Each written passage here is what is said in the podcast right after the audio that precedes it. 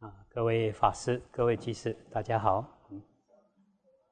今天讲一个《杂含经》的小故事啊。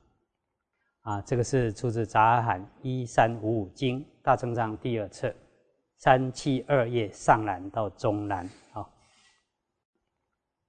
在《杂含一三五五经》里面提到说，有一个比丘啊，在森林中。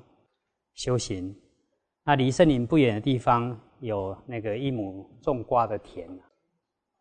那有一天晚上，他看到一个小偷啊，啊，趁着呃夜晚，他想要去偷那个瓜。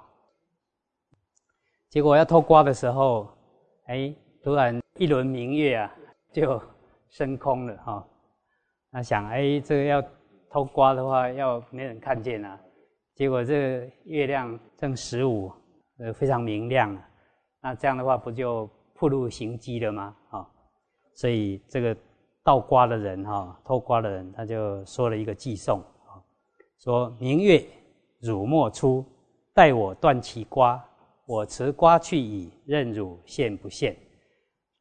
意思就是说，那个明月明月啊，啊，你先不要出来啊，哈，等我。把这个瓜偷走了以后，哈，你爱出来出来多久啊？随你的啦。这时候，这个比丘看到以后，他心里想：哎，这个倒瓜的人都能够说诗颂了哈，那我也可以啊。结果他就说了，哎，一首寄颂啊：恶魔汝莫出，待我断烦恼，断彼烦恼矣，任汝出不出啊？就是说。恶魔啊，恶魔，你先不要出来啊！等我断尽烦恼以后，你爱出来啊，那随你出来都没关系啊，我就不怕了。这故事蛮风趣的哈，可以从几个方面来思考了。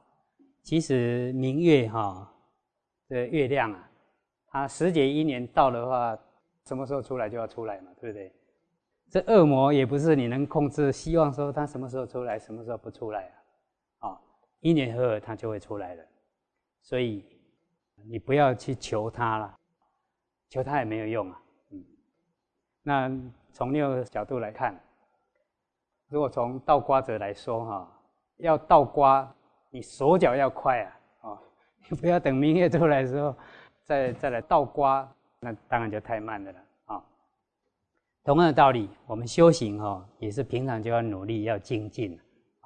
等到恶魔出来啊，你再拜托他，哎，先不要吵我，那那求也没有用啊。